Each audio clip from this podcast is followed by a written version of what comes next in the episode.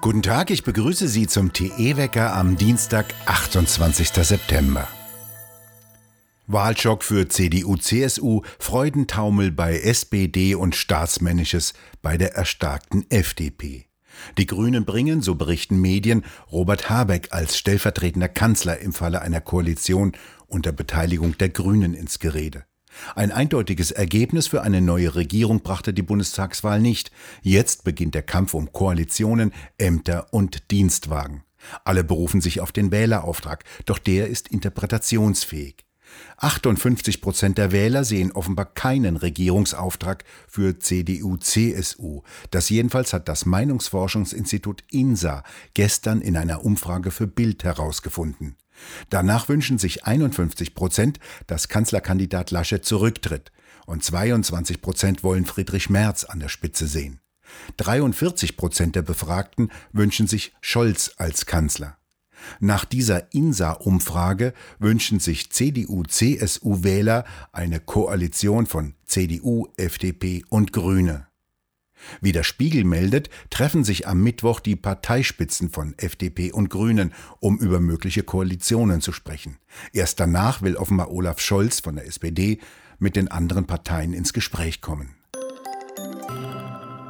Für Sachsens Ministerpräsident Kretschmer hat Marco Wanderwitz eine Mitschuld für das schlechte Wahlergebnis der CDU im Osten. Die Äußerungen des Beauftragten der Bundesregierung für die neuen Länder die Menschen in Ostdeutschland seien diktatursozialisiert, seien sicher nicht hilfreich gewesen, sagte Kretschmer. Ich glaube es nicht, so reagierte US-Präsident Biden laut CNBC auf das Wahlergebnis in Deutschland. Ein Reporter hatte ihm erzählt, dass die SPD bei der Wahl vorne liegt. US-Medien berichten von anstehenden langen Koalitionsverhandlungen. In China erwarten Medien keine grundlegende Wende im Verhältnis beider Länder. Sie erwarten weiterhin von Wirtschaftsinteressen bestimmte Politik. In Russland geht man von einer neuen Ostpolitik von einem möglichen Kanzler Scholz aus. Man rechnet nicht damit, dass die Grünen das Wahlversprechen vom Stopp der Erdgaspipeline Nord Stream 2 einlösen werden. In England erwarten Medien einen langwierigen und komplizierten Prozess bei der Bildung der nächsten Regierungskoalition, wie Mail Online schreibt. Im Schatten der Bundestagswahl ging unter, dass Serbien am Sonntagabend Teile seines Militärs in erhöhte Alarmbereitschaft versetzte. Videoaufnahmen zeigen, wie serbisches Militär Panzer an die Grenze zum Kosovo transportiert. Die serbische Armee lässt zusätzlich MiG-29 Kampfflugzeuge im Tiefflug an der Grenze entlangfliegen. Offizielle Auslöser, die kosovarische Regierung hat serbische Autokennzeichen im Kosovo verboten. Denn umgekehrt erkennt Serbien die Autonummernschilder des Kosovo nicht an. Daher müssen jetzt serbische Autofahrer ihre Autokennzeichen gegen provisorische Kennzeichen des Kosovo umtauschen, wenn sie in den Kosovo fahren wollen. Doch die weigern sich, ihre Kennzeichen zu tauschen und protestieren. Eine Kfz-Zulassungsstelle wurde laut Polizei bereits in Brand gesetzt. Daraufhin schickte die kosovarische Regierung eine Spezialeinheit der Polizei an die Grenzübergänge. Dies fasste die Regierung in Belgrad als Provokation auf. Serbiens Präsident befahl die erhöhte Alarmbereitschaft der Armee und sagte, sein Land werde kämpfen, um die Progrome gegen Serbien im Kosovo zu beenden. Serbien ist ein Verbündeter Russlands, das den Kosovo nicht anerkennt.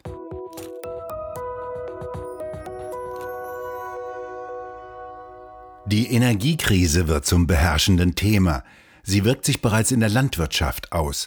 Die Preise für Düngemittel schnellen in die Höhe.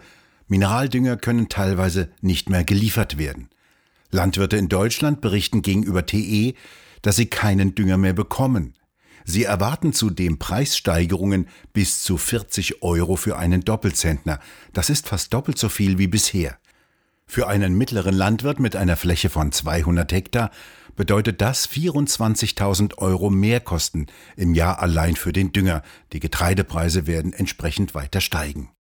In Großbritannien haben bereits Düngemittelhersteller ihre Produktion aufgrund der hohen Energiekosten eingestellt. Etwa 80 Prozent der Produktionskosten von Stickstoffdünger machen die Energiekosten aus. Auch der norwegische Düngemittel- und Industriechemikalienkonzern Yara reduziert aufgrund der hohen Erdgaspreise seine Produktion von Düngemitteln. Die Preise für Stickstoffdünger sind bereits seit Mitte Mai um rund 20 Prozent angestiegen. Ein Grund, in Indien, dem weltweit wichtigsten Importeur von Stickstoffdünger, besteht eine starke Nachfrage.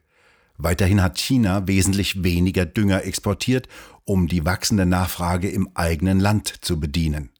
Ansonsten zählt das Land zu den größten Exporteuren. Eine weitere Folge wird sein, dass Stickstoffdünger künftig verstärkt aus Fernost kommt. Dort sind die Energiekosten günstig. Die Hersteller müssen außerdem keine CO2-Abgaben bezahlen.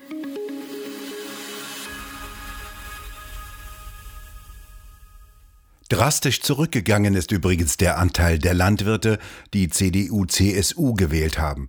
Nur noch 45 Prozent der Bauern gaben der Union ihre Stimmen. Das sind 16 Prozentpunkte weniger als bei der letzten Bundestagswahl 2017. Der Goldpreis ist seit Beginn dieses Jahres um rund 6 Prozent gefallen, trotz niedriger Zinsen, Inflation und explodierender Staatsschulden. Erst vor wenigen Wochen kam es zu einem auffälligen Kurssturz an asiatischen Börsen. Am 9. August fiel der Goldpreis zwischenzeitlich um rund 100 US-Dollar, wie die Pariser Großbank Paribas berichtete. Doch eigentlich sind dies glänzende Zeiten für Edelmetalle.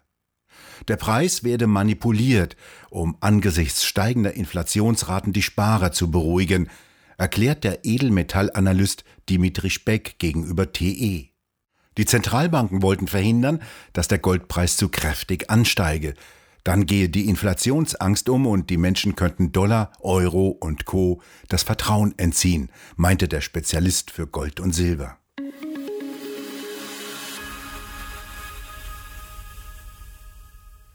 Man kann also auch Lastenräder löschen, wie ein normales Elektroauto, nämlich in ein Wasserbad tauchen. Das bewies jetzt die Stuttgarter Feuerwehr. Lastenräder, das sind bekanntlich jene Verkehrsmittel, die die Grünen uns allen als Verkehrsmittel der Zukunft anempfehlen und auch gütig mit einer Milliarde Euro fördern wollen. Beim Laden kann es, wie bei allen E-Bikes und auch Elektroautos, immer wieder mal zu Bränden kommen. Die fallen heftig aus, weil die Akkus explosionsartig verbrennen und sich praktisch nicht löschen lassen. Bei einem Fahrradhändler in Stuttgart fing der Akku eines Lastenrades Feuer. Die Feuerwehr rückte in voller Atemschutzmontur an, denn bei Akkubränden entstehen sehr giftige Gase. Ihr gelang es, das Rad ins Freie zu buxieren, dort den Kofferaufbau des Lastenrades abzumontieren und das Fahrgestell mit dem brennenden Akku hineinzustellen und mit Wasser voll zu pumpen. Mit 3000 Liter Wasser und nach zweieinhalb Stunden war das E-Bike gelöscht. Heute erleben wir nach dem Abzug einer Front mit teilweise kräftigen Schauern nach Osten ein Zwischenhoch mit Frühnebel, im Tagesverlauf viele sonnige Abschnitte. Erhalten bleibt die relativ hohe Luftfeuchtigkeit, die uns teilweise zu schaffen macht. Die Tageshöchsttemperaturen reichen bis 20 Grad heran. Morgen am Mittwoch kommen aus dem Nordwesten neue Schauer und Gewitter heran. Es sieht nach unbeständigem Wetter mit Wind und Regen im Norden aus. Windradbetreiber könnten sich nach der langen Flaute ein wenig freuen. Wir bedanken uns fürs Zuhören und schön wäre es, wenn Sie uns weiterempfehlen würden. Wir hören uns morgen wieder, wenn Sie mögen.